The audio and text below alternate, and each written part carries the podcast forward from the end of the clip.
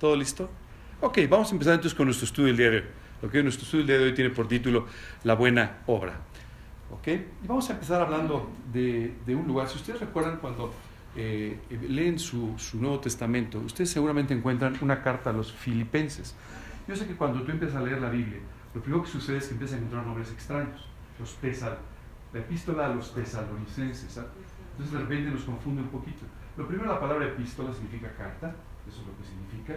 Y todos estos nombres, eh, la, la, carta a los filipenses, pues es a los que vivían en la ciudad de Filipos, tesalonicenses a los que vivían en Tesalónica, efesios a los que vivían en Éfeso, y así sucesivamente. El día de hoy vamos a hablar un poco de específicamente algunos aspectos de la epístola a los filipenses. Y quiero hablarles un poco primero de esta ciudad. Esta ciudad estaba eh, en una región eh, al sur de Grecia. Les traje un mapa para que ustedes la vieran. Eh, está por aquí arriba. ¿Ok? Ahí está Filipos. ¿Ok? La región de Macedonia. Este, este fue un lugar muy importante en el inicio de la predicación del Evangelio. Si ustedes recuerdan, a la muerte de Jesús, sus discípulos comienzan a predicar el Evangelio. Eh, uno, uno, de estos apóstoles, el apóstol Pablo, comienza a predicar extendiendo además su ministerio hacia otros lugares fuera de Israel. Eh, Pablo hizo varios viajes misioneros, de hecho tres viajes misioneros. Viajes que fueron bastante largos, tú y yo estamos acostumbrados a un viaje más corto, ¿verdad? La semana pasada estuve ocho días fuera, nueve días fuera, pero él estaba cuatro o cinco años fuera. Entonces, este, por supuesto no estaba casado, ¿verdad? Eso siempre sí, Estuvo cuatro o cinco años fuera a veces en cada uno de estos viajes, pero estos viajes fueron viajes tremendamente importantes desde el punto de vista de la extensión del Evangelio. Quiero recordarles que en Jerusalén sucedió una cosa peculiar. Uno de los discípulos fue asesinado, fue apedreado por una multitud, y a raíz de esto vino toda una persecución en contra de los creyentes en la ciudad de Jerusalén.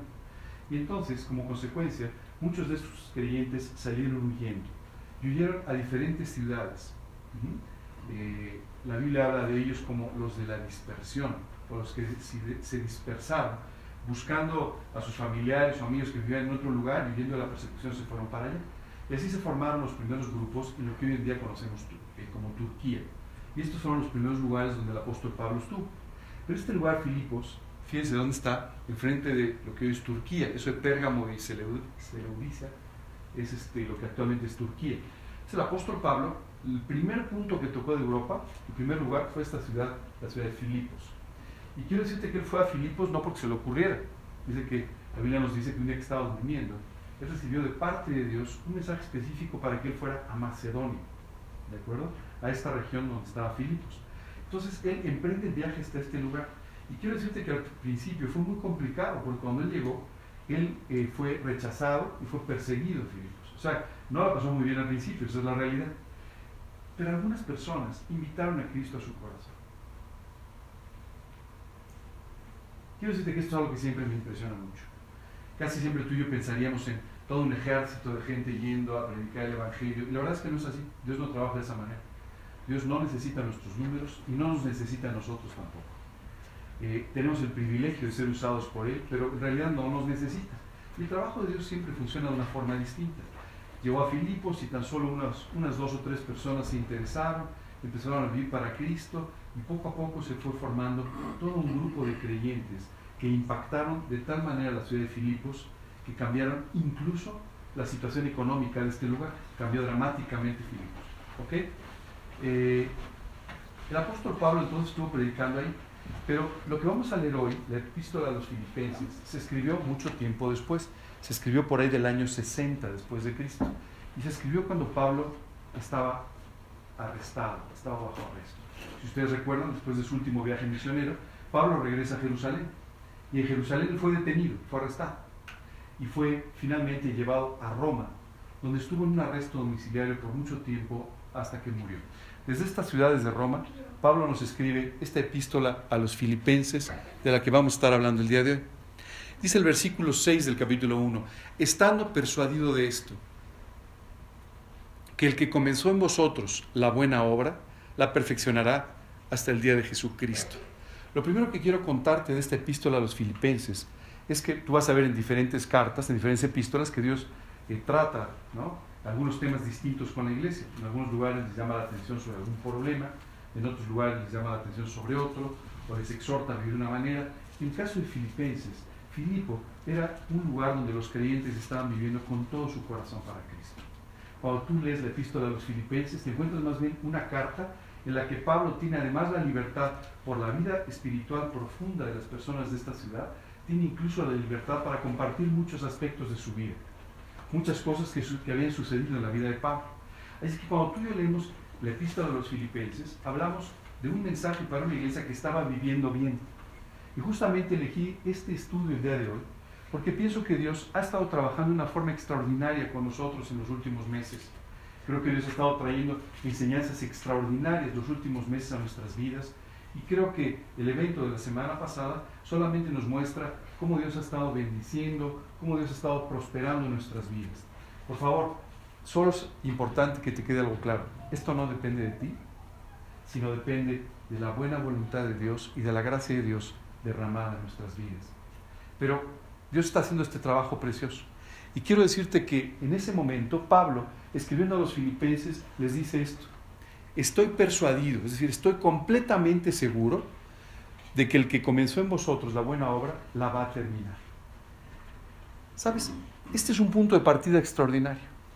El día que tú y yo invitamos a Cristo a morar a nuestro corazón, Dios comenzó una buena obra en nuestras vidas.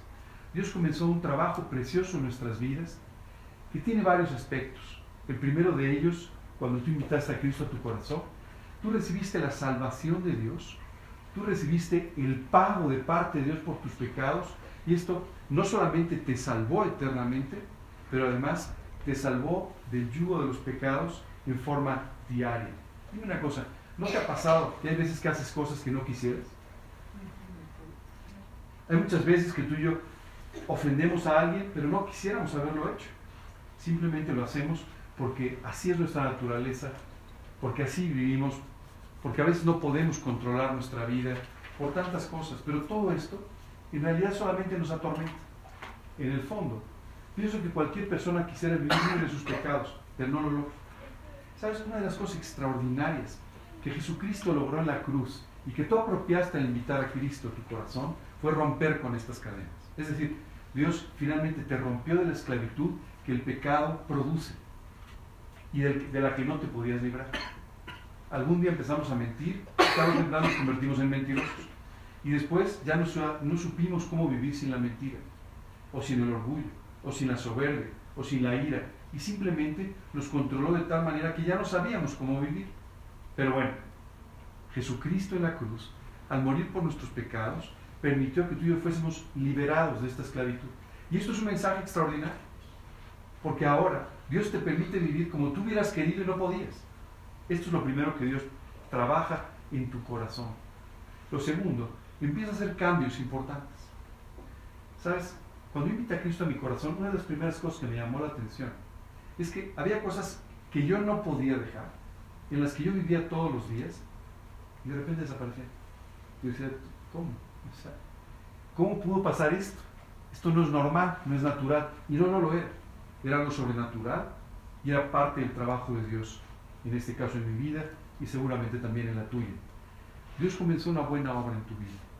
Te salvó, te dio una relación personal con Él y esto es algo extraordinario.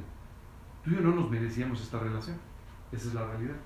Pero Dios nos regala esta relación cuando lo invitamos a morar en nuestra vida. Extraordinario.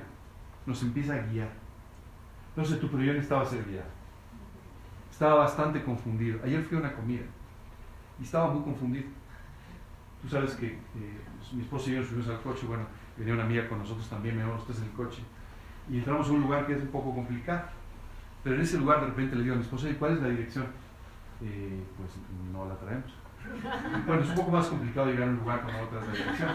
Y la verdad es que nos habían mandado una, asumimos que estaba la dirección, pero no estaba, es realidad. Entonces, te puedes imaginar, no sabes ni cómo preguntar.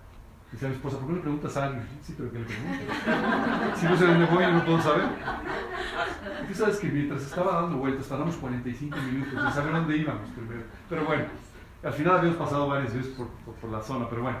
Lo que te quiero decir es que cuando, mientras yo veía todo esto y me veía un poco riendo con mi esposa y mi amiga, éramos un poco riéndonos de toda esta situación, yo pensaba, decía, qué curioso, pero así es como yo viví muchos años, y así es como vive casi toda la gente. Porque yo no paraba de moverme con el coche. Pastera sonaba como loco, ya sabes, ¿no? Más el lugar de las subidas, bajadas, era un lugar muy, muy extraordinario. Entonces, pero así es como vivimos todo el tiempo, entreteniendo la vida, corriendo para todos lados, como si la vida no nos alcanzara, pero sin saber a dónde vamos. Yo ayer no sabes la cantidad de vueltas que di, y así es como vivimos normalmente. ¿Sabes qué es extraordinario? Me pareció extraordinario cuando finalmente alguien nos atendió en el teléfono y nos dijo, no hombre, están del otro lado. Date toda la vuelta. ¿Sabes qué? En cinco minutos estaba resuelto todo. Dije, qué extraordinario tener a alguien que te guíe. Eso es lo que tú y yo obtuvimos el día que Cristo entró a nuestro corazón.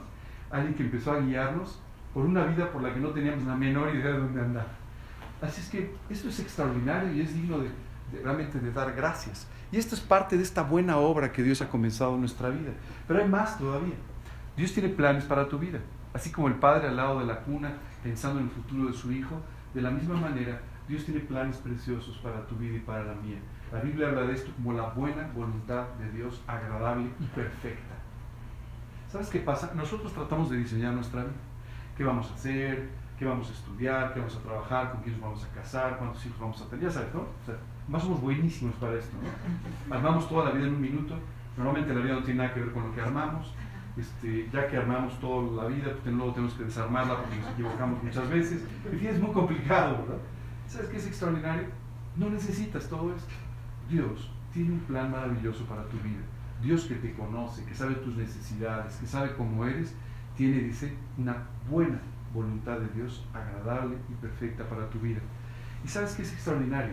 El apóstol Pablo le estaba diciendo a los filipenses, Dios comenzó esta obra en ustedes. Dios ha comenzado a trabajar en ustedes. Les ha dado la salvación, les ha dado la guía, les ha dado la relación, les ha dado todo, todo esto. Así es que ha comenzado a trabajar en ustedes, ha comenzado a formar esta buena obra, dice, y la va a perfeccionar hasta el día de Jesucristo. ¿Sabes qué me parece extraordinario también? Todas las mañanas, cuando ya sabes, este, estás preparando para salir, te bañas, cosas así. Cuando te ves en el espejo empiezas a encontrar algunas imperfecciones, eh, Bueno, ustedes no, yo sí, pero algunas imperfecciones. ¿Sabes qué es extraordinario todo esto? Si tú y yo pudiésemos ver un espejo espiritual, cuando leemos la Biblia, somos enfrentados a este espejo espiritual, podríamos ver todas las imperfecciones espirituales que tú y yo tenemos. ¿No? Somos bastante imperfectos espiritualmente hablando. Pero ¿sabes qué es extraordinario? El que comenzó en ti esa obra, la va a perfeccionar hasta el día que partas de esta vida. No sé a ti, pero a mí este versículo me trae tanta tranquilidad, tanta paz saber que Dios va a seguir trabajando en mi vida va a seguir perfeccionando, puliendo, cambiando todas las cosas que tiene que preparar y cambiar para que mi vida cada vez pueda ser más semejante a la de Cristo, para que mi vida cada vez sea más semejante a la que Dios ha planeado para mí y para que mi vida cada vez pueda ser más feliz y útil en sus manos. La semana pasada estuve conversando con un familiar mío y sabes que me llamó mucho la atención porque me decía, ¿cómo te metiste en todo esto? Y tú, bueno, llegaste treinta y tantos años con la pregunta, pero está bien, no te preocupes. La puedo contestar. y sabes, es, extraordinario, pero conforme le estaba compartiendo lo que Dios había hecho en mi vida, me decía, pues suena muy bien. Y decíamos, no, pues suena, francamente, suena muy bien. Le dije, para ti, no para mí, no, pero suena muy bien. ¿Sabes qué? Es extraordinario el trabajo que Dios va haciendo dentro de esta buena voluntad de Dios. Y es extraordinario que tú y yo podamos descansar en ello. ¿No? Tú y yo podemos descansar en que Dios cuida todas las cosas. ¿Recuerdas la canción con la que empezamos? Es extraordinario, sobre todo cuando estás en medio de una tormenta, porque la vida tiene tormentas. Cuando estás en medio de las tormentas, saber que la tormenta va a terminar, Dios tiene el control de la tormenta y no te va a pasar nada que no esté permitiendo Dios en su amor para tu bien dentro de esta buena voluntad de Dios. ¿Sabes? Es extraordinario. En algún momento, en el mar de Galilea, Jesús pasó una noche en, el mar, en una barca de pescadores, con sus discípulos. Y Jesús se durmió. Y mientras él dormía, una tormenta comenzó en el mar. Debe ser una tormenta importante porque los discípulos eran pescadores, estaban acostumbrados al mar. Pero esta tormenta nos asustó muchísimo. Tanto que llegaron a despertar a Jesús rápidamente y le dijeron, Jesús, no tienes cuidado por nosotros, nos vamos a morir en la tormenta. Jesús se levantó y dice que reprendió al viento reprendió al mar, la tormenta terminó. ¿Sabes qué es extraordinario? Dios puede también terminar con las tormentas de tu vida, pero si permite que pases por ellas, solamente es parte de su buena voluntad para tu vida. Si estás en una tormenta ahora, quiero decirte que este es el momento, no de que bajes las velas y te asustes, este es el momento de que busques al Señor profundamente para que Él te dé la victoria, te saque con victoria de esta situación, habiendo aprendido espiritualmente, habiendo resultado fortalecido en toda esta prueba. No dejes de hacer. La tormenta va a pasar, pero va a pasar sin que te sirva de nada o va a pasar habiendo tenido un sentido profundo en tu vida, que es lo que Dios está buscando realidad. La buena voluntad de Dios, eh, la buena obra que Dios ha comenzado en nuestras vidas, dice la Escritura que va a terminar hasta el día de Jesucristo. ¿Alguno de ustedes me ayuda? ¿Cuándo es el día de Jesucristo? El día que venga por nosotros. No. El día que te llame No, porque los creyentes de Filipos este, murieron antes de ver el regreso de Jesús, así es que no. ¿El día que partes? No. ¿El mil años? El día que vine a cuidar al mundo. No exactamente, pero está muy cerca, no exactamente el problema. ¿El milenio? No. Bueno, ya les digo. Este, hay un evento extraordinario que la Biblia llama el tribunal de Cristo. Y esto no es el juicio final. Quiero decirte que algún día toda la humanidad va a tener que pasar a un juicio. Y, ese día dice la escritura que se van a abrir los libros donde están escritas todas aquellas cosas que la gente pensó, que la gente hizo, que la gente dejó de hacer, y van a ser juzgados.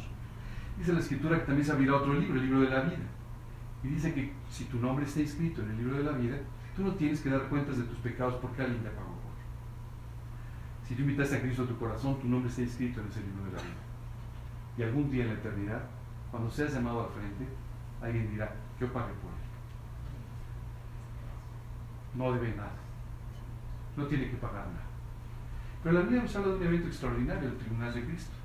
Y el tribunal de Cristo es un lugar donde tú y yo sí vamos a ir, pero no a ser juzgados, a recibir recompensas, a recibir premios, a recibir todas aquellas cosas que Dios, en su bondad, quiere darnos por la forma en la que vivimos en esta vida.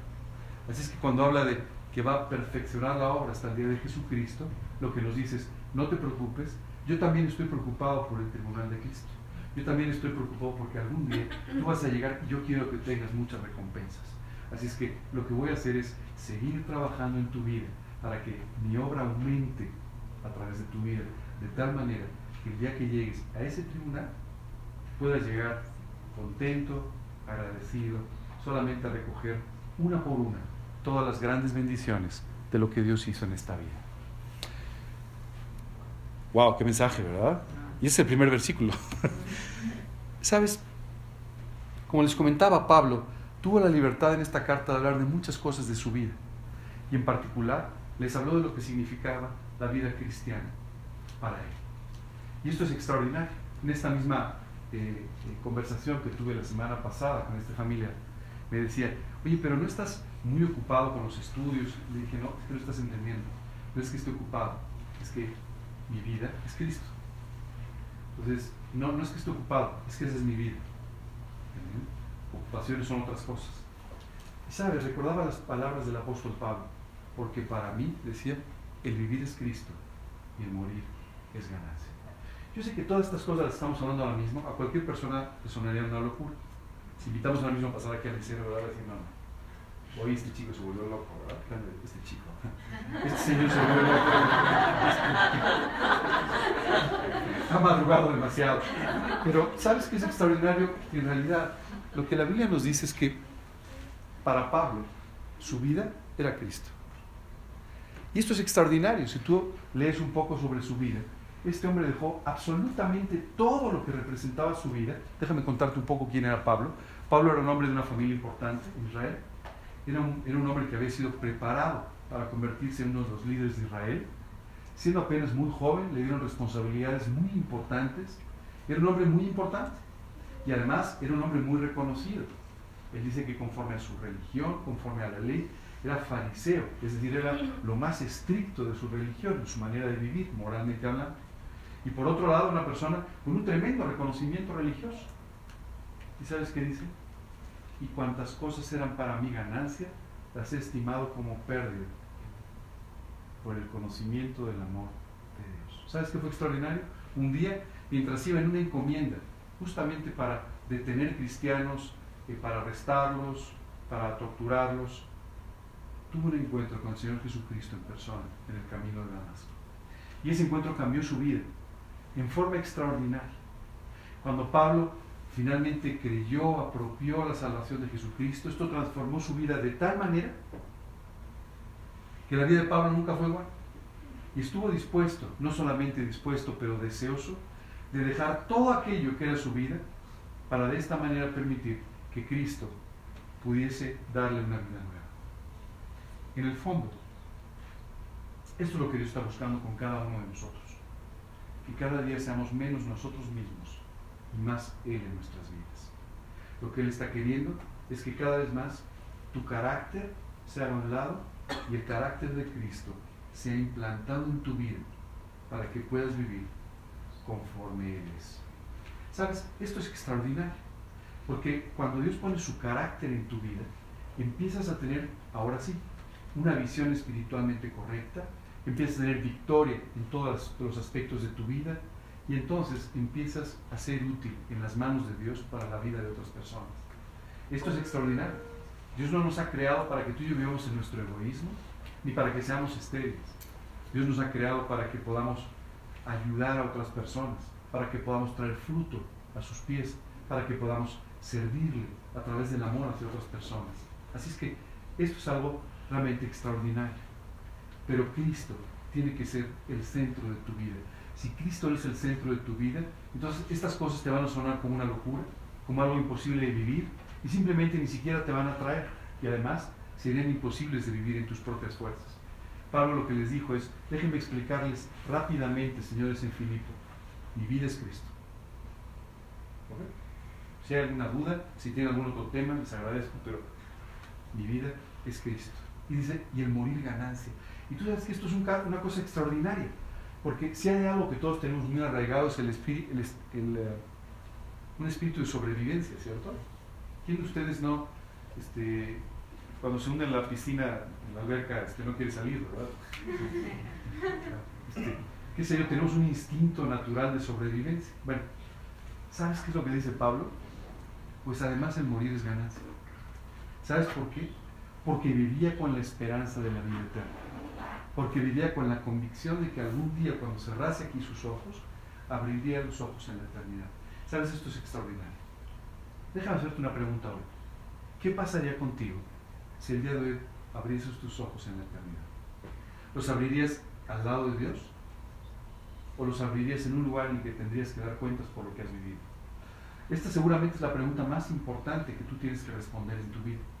Pablo ya la había respondido. Él decía, para mí morir es ganancia porque yo ya sé lo que va a ser mi eternidad. Y tú y yo tenemos que estar seguros de nuestra eternidad. ¿Cómo podemos estar seguros de esto? Portándonos mejor, actuando. La única forma en la que tú y yo podemos estar seguros de nuestra eternidad es invitando a Cristo a nuestro corazón como nuestro Señor y nuestro Salvador personal. Con una simple oración, pidiendo a Dios que te perdone por tus pecados, que te perdone por tu maldad, que limpie tu corazón y que entre a morar en tu vida como tu Señor y Salvador.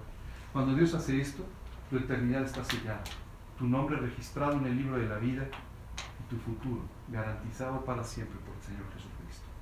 Esto es realmente extraordinario. Y Pablo tenía esta seguridad. Para mí decía que vivir es Cristo. No hay, otra razón, no hay otro sentido, no hay otra actividad para mí sino servir a Cristo. Y el morir es ganancia. Y cuando continúa hablando, este, no lo van a ver aquí, pero lo pueden ver en sus Biblias, cuando continúa hablando dice, y en ambas cosas estoy puesto en estrecho. Queriendo partir, lo cual es mucho mejor. Él decía, pues yo la verdad es que no sé qué hacer, porque si ya me fuese, pues la eternidad, extraordinario.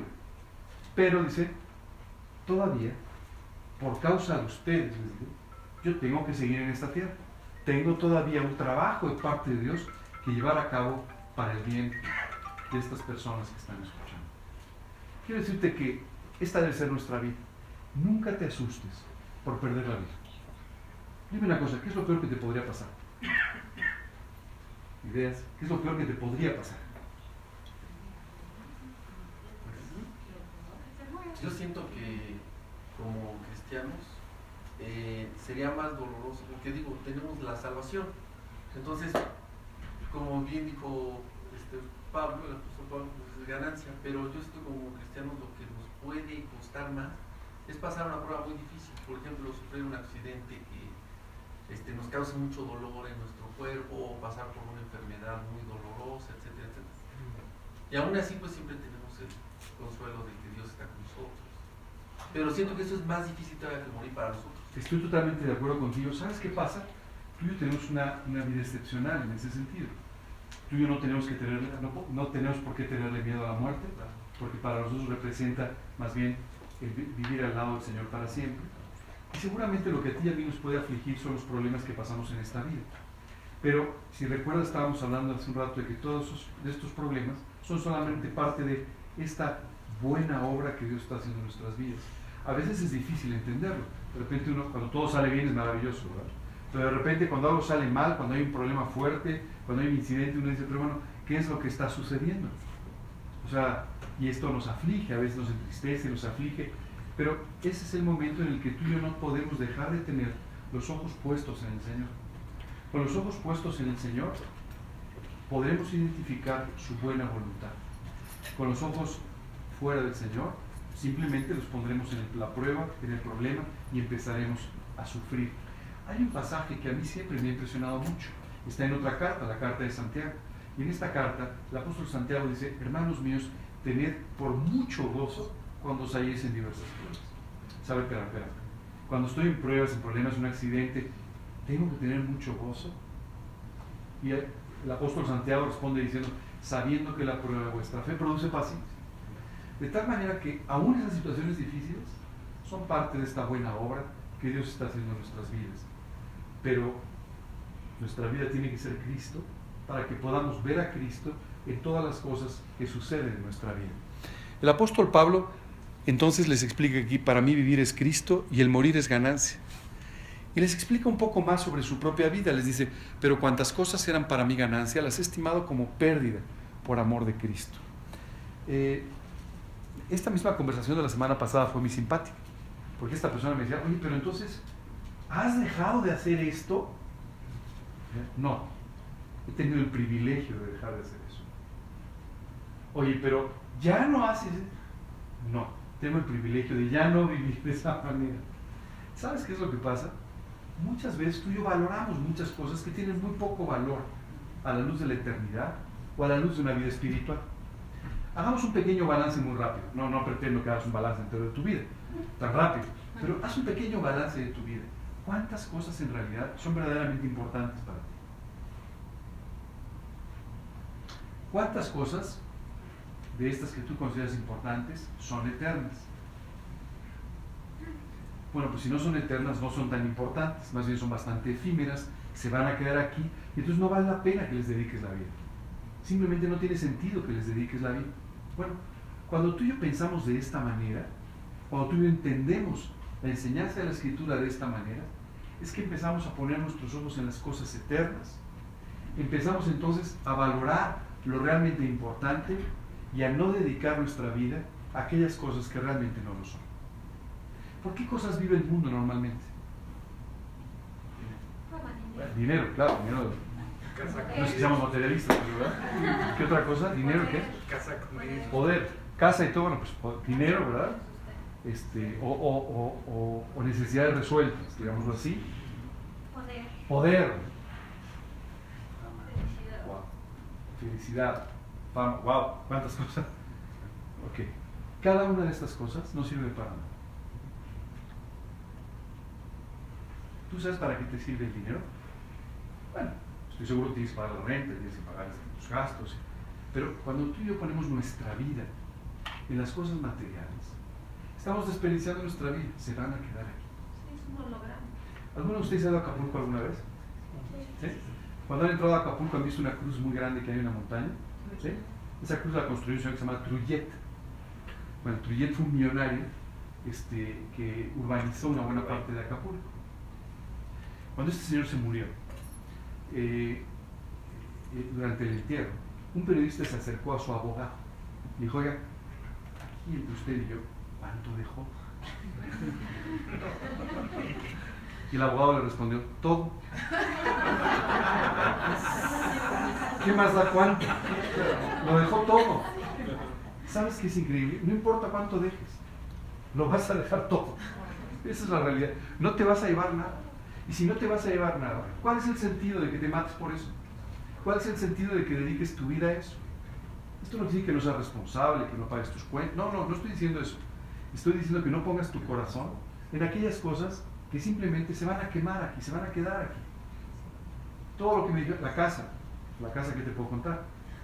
Esa te mueres y entonces la va a heredar alguien, ¿verdad? Que no trabajó para ella. O sea, esa es la realidad. ¿Se va a quedar aquí también? Oye, ¿qué otra cosa dijeron? El poder. No, pues es el peor. Es antes de que te vayas. Y cuando empieza, empieza a avanzar un poco la edad, se te acabó todo, ¿verdad? La fama. Bueno, esa que te cuento. Esa es más efímera todavía. Porque la fama depende del, del, del último día, ¿no? Porque eh, una persona famosa hoy, este, al día siguiente queda mal, ya sabes estas cosas.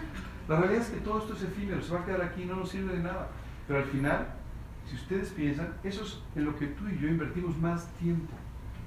Es en lo que invertimos más atención en nuestra vida. No quiere decir que debes de trabajar. No quiere decir que ahora tienes que hacer las cosas que debes hacer. Pero quiero decirte que donde esté tu tesoro, dice la escritura, ahí estará tu corazón. Si tu corazón está en el dinero, ese es tu tesoro y estás atesorando mal. Si tu corazón está en la fama, estás atesorando mal. Si tu corazón está en el poder, estás atesorando mal. Si tu corazón está en las cosas eternas, estás atesorando bien. Y algún día encontrarás esos tesoros en la eternidad. Pablo había entendido esto muy claramente en su vida y dijo, todo lo que para mí era ganancia, mi cuenta de ganancias en la vida, pues en realidad todos son pérdidas. No servía de nada. Todo eso era efímero. El ser importante, el ser reconocido, el ser uno de los líderes, todo eso no tenía ningún sentido. ¿Sabes qué hizo Pablo? Abandonó todo eso. Y si tú ves la vida de Pablo, cualquiera le diría, Pablo, te has vuelto loco. ¿No? Dice la Biblia, la que estuvo en varios naufragios, perseguido, este, dos veces tuvieron que bajar por, una, por la muralla de una ciudad para que no lo mataran. Pablo, ¿esa, ¿esa es la vida que querías? Esa es la vida que quería. Porque lo que él quería era que su vida fuera Cristo, nada más. Déjame preguntarte algo esta, esta mañana. ¿Qué es lo que tú esperas de tu vida? ¿Qué es lo que quieres de tu vida?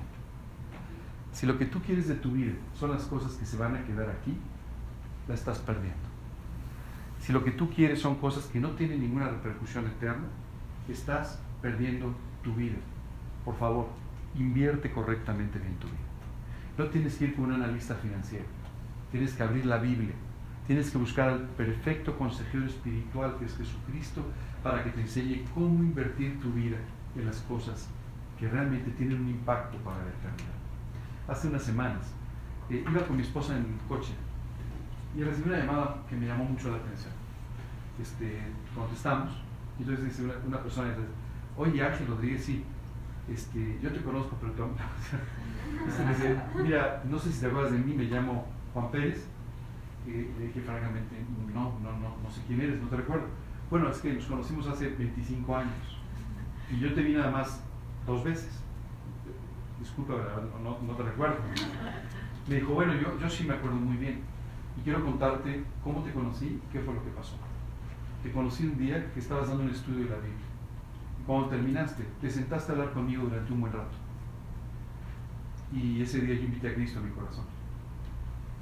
Quiero decirte que después me fui a vivir a otro lugar, no te volví a ver, fui haciendo mi vida. Me fui a vivir a Estados Unidos, me casé, dos hijos, y quiero decirte que mi esposa sigue a Cristo, mis dos hijos están siguiendo a Cristo. Hoy he regresado. No vivo en la Ciudad de México, pero desde hace varios meses lo único que pensaba era llamarte para recordarte y darte las gracias. ¿Sabes qué me impresionó muchísimo la llamada? Primero por su gratitud. Yo, yo no, me, no me acordaba, 25 años. Pero, pero, pero, ¿sabes qué? Ese momento sí cambió su vida. Lo que Dios hizo cambió su vida. En eso vale la pena que inviertas. Ahí es donde vale la pena que inviertas. Esos frutos, aunque no recibas una llamada, ahí no te preocupes, pero esos frutos te van a seguir a la eternidad, a ese día del tribunal de Cristo. Y ese día sabes que vas a escuchar. Dios nos ha enseñado qué palabras vas a escuchar. Dice, bien, buen siervo y fiel. En lo poco fuiste fiel, en lo mucho te pondré. Dice, entra al gozo de tu Señor. Qué extraordinario. Qué extraordinario que el día que llegas al lugar verdaderamente importante, Dios te recibe y te dice, bien, qué bien lo que hiciste, valió la pena, qué buena inversión hiciste. Pablo, extraordinario, estoy muy contento de que hayas llegado, tengo todo esto para ti como una recompensa, como un regalo por la vida que tú llevaste. Hoy decides las recompensas que quieres en la eternidad con tus decisiones. Pablo tomó una buena decisión. Este joven hace 25 años tomó una buena decisión y tú tienes que tomar la decisión de invertir tu vida correctamente. Si la inviertes correctamente, vas a ser millonario espiritualmente. Y en el capítulo 4, el apóstol Pablo dice una cosa realmente extraordinaria. Todo lo puedo en Cristo que me fortalece. Y esto es extraordinario. Porque cuando está hablando con los filipenses, les está hablando de un caso muy específico. ¿no? Eh, Pablo estaba siendo sostenido eh, por, estos grupos. Le, mandaban un sostenimiento para que no trabajara y se dedicara solamente a predicar el Evangelio. Pero hubo un momento en que un grupo no pudo mandar el sostenimiento. Esto pasó varias veces en la vida de Pablo y Pablo se ponía a trabajar. Por eso, sí puedes trabajar, ¿eh? sí se vale. Simplemente se ponía a trabajar. Pero en este caso en particular, cuando la gente en Filipo se enteró de esta crisis, dijo, no, no, nosotros intervenimos. Que Pablo siga predicando. Que Pablo no, no deje de hacer. Y ellos intervinieron y mandaron este dinero para él. Y explicándoles, Pablo les dice que está agradecido con ellos, pero les dice, la verdad es que aunque les agradezco mucho, he aprendido a vivir con poco, he aprendido a vivir con mucho, y en todas las formas Dios me ha bendecido. ¿Sabes? El momento en su vida, porque Dios nos explica, el momento en su vida en el que no recibió nada, se puso a trabajar en un trabajo poco digno para, para la preparación de Pablo, arreglando tiendas de campaña, y en ese trabajo conoció a dos de los discípulos más influyentes en su ministerio, Priscila aquí. ¿Sabes? Pablo decía, me da igual. O sea, si hay mucho, gracias a Dios. Y si hay poco, gracias a Dios. Y si hay más o menos, me da igual. Gracias a Dios. Porque mi vida es Cristo. ¿Sabes qué? Cuando tú aprendes a vivir de esta manera, ya no importa lo que suceda. Y eso es exactamente lo que Dios está tratando de hacer contigo y conmigo enseñarnos a vivir para Cristo de tal manera que lo demás ya no sea importante. Que tú y yo podamos vivir gozosos y felices cuando las cosas son abundantes, cuando no hay tanta abundancia, cuando todo sale bien, cuando no sale mal, cuando pasamos por un accidente, cuando pasamos por una crisis o cuando estamos en la mejor de las alegrías. Pero de cualquier manera, siempre podamos vivir gozosos y disfrutando de la vida. Concluye de esta manera. Todo lo puedo en Cristo que me fortalece. Pablo decía, no hay nada imposible. ¿Sabes qué dice la Biblia? Que tú y, yo, eh, tú y yo hemos sido llamados a vivir de una forma sobrenatural. En las alturas, como decía amiga hace Sobrenatural. ¿Sabes qué significa esto de vivir una vida sobrenatural? Estar por encima de las cosas que suceden. Poder recurrir a Dios en oración para que resuelva lo que tú no puedes resolver. Tener victoria en las cosas en las que normalmente tú no tendrías victoria poder vivir una vida verdaderamente victoriosa. Esto es lo que Dios quiere hacer con nosotros. Que tú y yo podamos vivir siempre gozosos. Este es un mandato específico de la Biblia. Estar siempre gozosos, dice la Escritura. ¿Cómo puedo estar siempre gozoso? Cuando Cristo es mi vida. Cuando todo lo puedo en Cristo que me fortalece. Cuando todas las cosas las tengo por, por, eh, eh, por pérdida y no me importa en lo más mínimo haber dejado todo por la excelencia del conocimiento del Señor Jesucristo. Lo que a ti y a mí nos han ofrecido es algo extraordinario. La excelencia del conocimiento del amor de Dios. ¿Te puedes imaginar esto? Ayer, en esta comida a la que fui, de la que les he contado un poco, este, me llamó la atención porque yo estaba, estábamos sentados en una mesa. Pero después, por ciertas circunstancias, nos sentamos en otra mesa. Entonces yo pensaba, decía, qué simpático, estoy en una mesa a la que no fui invitado. Y, pensaba y decía, esto es exactamente lo mismo que pasó en mi vida con Dios. Acabé sentado en la mesa que no me correspondía. A mí me correspondía la de los maleantes. A mí me correspondía la de los soberbios. Me correspondía la de las personas viviendo de una forma equivocada. Y de repente, por la gracia, por su misericordia, me sentó en la mesa de la familia de Dios. Yo no estaba invitado y yo no me lo merecí, pero a mí me sentaron ahí. Quiero decirte que a ti también. Tampoco te lo merecías. Y te sentaron ahí. Y Dios quiere hacer esta obra extraordinaria en tu vida. Por favor, sal de aquí con la convicción. Dios no va a terminar hasta finalizar la obra que ha decidido hacer en tu vida. Dios va a cumplir su voluntad en tu vida. Dios te va a dar victoria, va a trabajar en tu vida. Solo necesita que tú tomes algunas decisiones básicas. Señor, voy a hacerte el centro de mi vida. Si tú haces a Dios el centro de tu vida, Él podrá hacer todo esto. Si tú le permites el control de tu vida, Él podrá entonces guiarla y llevarla a puerto seguro. Si tú le permites a Él que trabaje profundamente en tu vida, te dará la victoria en todas las áreas en las que tú hasta hoy no has podido tener victoria. Esto es lo que Dios quiere. Esto es lo que Dios quiere. ¿Sabes qué sucede cuando hay todo esto? La gente empieza a ver a Cristo en tu vida. Y de repente empiezas a parecerte a Él. ¿Sabes? Una oportunidad, después de la muerte de Cristo, tomaron a varios de los discípulos y los llevaron detenidos al, al concilio. Y allí con los ancianos de Israel les empezaron a preguntar y ellos empezaron a hablar. Y aquellos hombres eruditos en la Biblia, aquellos hombres parte del concilio, empezaron a decirse entre ellos, oye, estos no eran pescadores. ¿De dónde saben todas estas cosas? ¿cómo es posible que tengan tanta sabiduría? Y finalmente dice, les reconocieron que habían estado con Jesús. Hablan como Él. Se parecen mucho a Él. Viven como Él. Hacen cosas como Él. ¿Sabes una cosa? Hasta varios años después de la muerte de Cristo, los cristianos no se llamaban cristianos. No tenían ninguno. Nunca les preocupó eso. Pero dice la Biblia que en Antioquía de Siria por primera vez alguien les dijo, pues son cristianos, viven como Cristo, hablan como Cristo, caminan como Cristo, son cristianos. ¿Verdad? Oye, hoy le decimos cristiano a cualquiera que se pone una cruz al cuello, ¿verdad? Pero la pregunta es, ¿y si no hubiera todo ese bagaje moderno, ¿a ti te llamarían cristiano? ¿Tú eres cristiano? ¿El centro de tu vida sí es Cristo? Si no lo ves, la etiqueta no te sirve. Ser cristiano implica vivir como Él, hablar como Él, pensar como Él, caminar donde Él camina. La única forma es con Cristo en tu corazón y siendo Cristo el centro de tu vida. Y entonces sí, no terminará contigo hasta que la obra haya sido concluida el día del tribunal de Cristo. Hoy es día de tomar decisiones. Si aún no has decidido si invitar a Cristo a tu corazón o no, hoy es el día. No dejes pasar el día. Hoy es el día de tomar esta decisión. Dice la Escritura que en tiempo aceptable te he oído y en día de salvación te he socorrido. Dice, he aquí ahora el tiempo aceptable, he aquí ahora el día de salvación. No dejes pasar esta oportunidad. Y si tú ya has invitado a Cristo a tu corazón, hoy es tiempo de tomar decisiones. Señor, voy a darle valor a las cosas que realmente lo tienen. Voy a ponerte como el centro único de mi vida.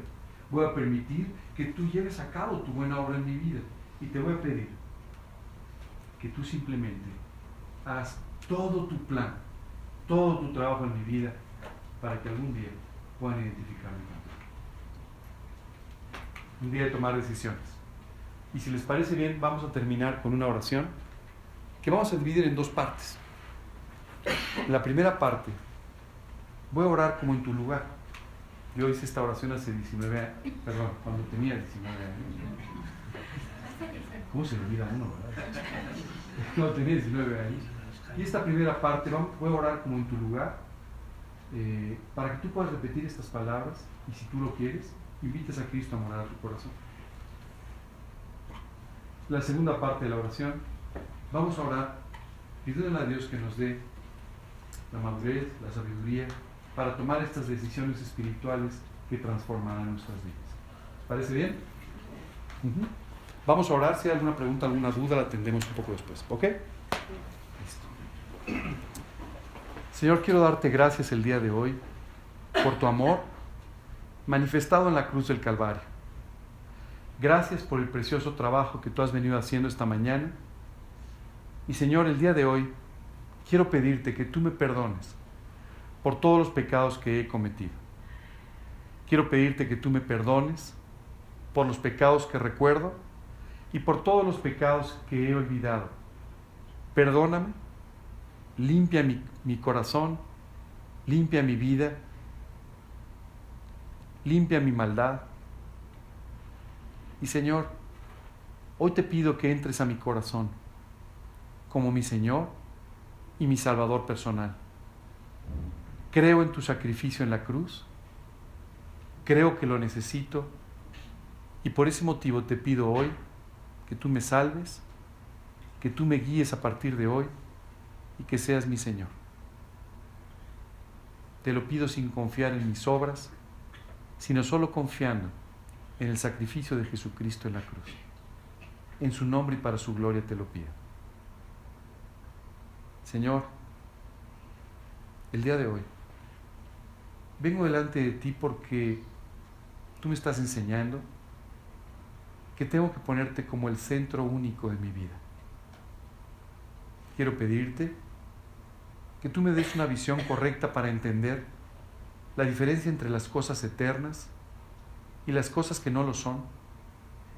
Y de esta manera, Señor, tome la decisión de invertir mi vida en las cosas eternas.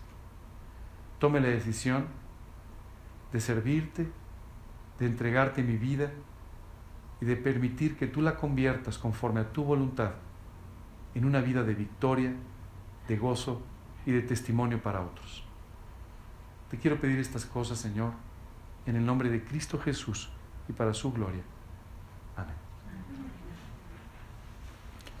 ¿Preguntas? ¿Dudas? ¿Quejas? Quejarte no toda la razón. Yo hace unos meses, no recuerdo si íbamos por mi hermano, yo salía de viaje y caminando le dije a Jaime, ¿sabes que hay que preocuparnos más por nuestra alimentación espiritual que por las cosas materiales? Y ya, pasó el tiempo y la vida te absorbe y lo tienes presente, pero a veces no, no, no le haces caso, ¿no? y sigues en tu rol de vida y tu ritmo, etcétera, etcétera.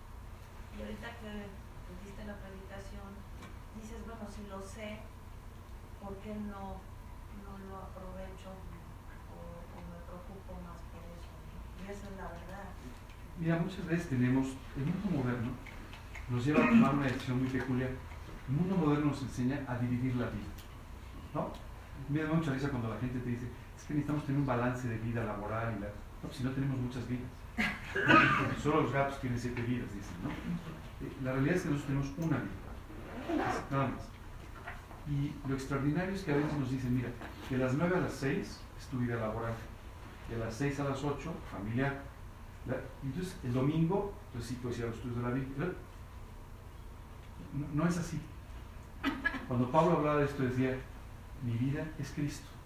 Y esto significa mi trabajo es Cristo. Una buena pregunta es, ¿tú te identificas con Cristo en tu trabajo? ¿Tú vives los principios de la Biblia en tu trabajo, en tu negocio, en tu quehacer? Tienes que entender que tu trabajo, tu negocio tiene que tener también una perspectiva y un impacto eterno.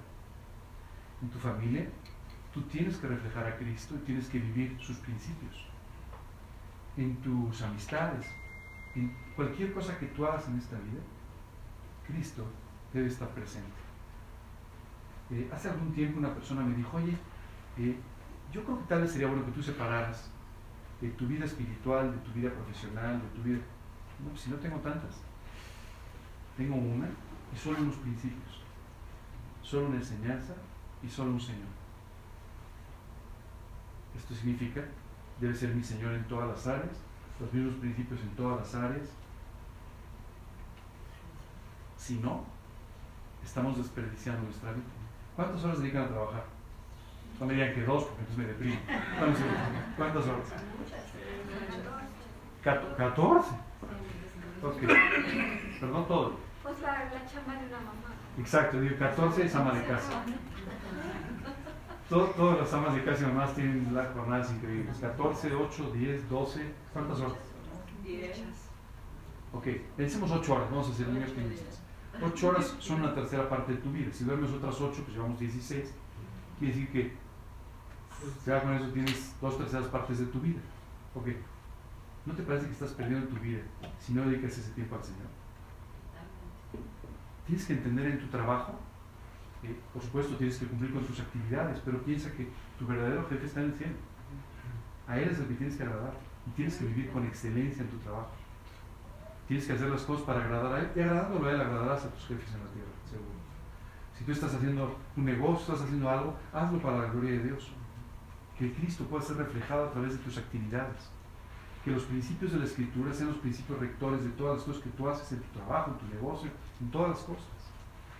Esto, esto traerá a las personas a los pies de Cristo cuando vean a Cristo reflejado en tu vida. Vivimos en un mundo que está muy acostumbrado a escuchar de Dios y después las mismas personas que les hablan de Dios hacen cosas que no corresponden a lo que predicaron. Yo tenemos que aprender a vivir una vida de integridad. Pablo era una persona con integridad y tú y yo tenemos que aprender a vivir esa vida de integridad. Esto es muy importante. Perdón, yo se. Sí, eh, el problema básicamente, en, mi opinión, es aquí la fe. Porque eh, la misma palabra nos dice, busca primero el reino y lo demás se te dará por añadidura. Pero justamente cuando habla Cristo de eh, esta semilla que este, el, el abrojo y, y, no creció, es lo que nos pasa muchas veces. ¿Por qué? Porque el miedo, por ejemplo, a que el dinero no sea suficiente, a veces te hace trabajar más horas. O a veces te hace este, buscar a lo mejor un trabajo que te da más dinero, pero no te conviene espiritualmente. Pero ¿por qué te desvías? Porque no tienes la suficiente fe de decir, ¿tú qué quieres para mi vida, Señor? Voy a ese punto y no importa, yo voy hacia allá. Lo que en el camino tú me vas a dar todo lo que yo necesito. Esa es la fe que muchas veces... Mira, todos los temores, la ansiedad, la ansiedad es nuestro temor al futuro, a lo que viene. ¿No? O sea, tú tienes ansiedad cuando dices, ¿qué va a pasar mañana? Eso es ansiedad. El estrés es nuestra atención en el presente. la depresión es el futuro. ¿no? Lamentablemente. Cuando tú vives con estrés, con ansiedad, eventualmente acabas deprimiendo. Eh, cuando tú confías en que Dios tiene el control de todas las cosas, cuando tú sabes que no hay tormenta que te pueda eh, eh, destruir porque Dios tiene control sobre ellas, cuando tú confías de esta manera, entonces no hay ansiedad, no hay estrés, no hay depresión. Tienes que confiar en que Dios va a llevar a cabo esta buena obra, esta buena voluntad. Si tú y yo dejamos de confiar, vamos a caer en estos problemas inevitablemente. Porque el mundo, digo, salgan a la calle y van a ver cómo está la cosa. ¿verdad? O sea, sin Cristo cualquiera se asustaría. Sin Cristo cualquiera se preocupa, pues es una realidad. Pero tú y yo podemos descansar en que Dios tiene cuidado de todas las cosas. Muchas gracias, que Dios los bendiga. Buen fin de semana.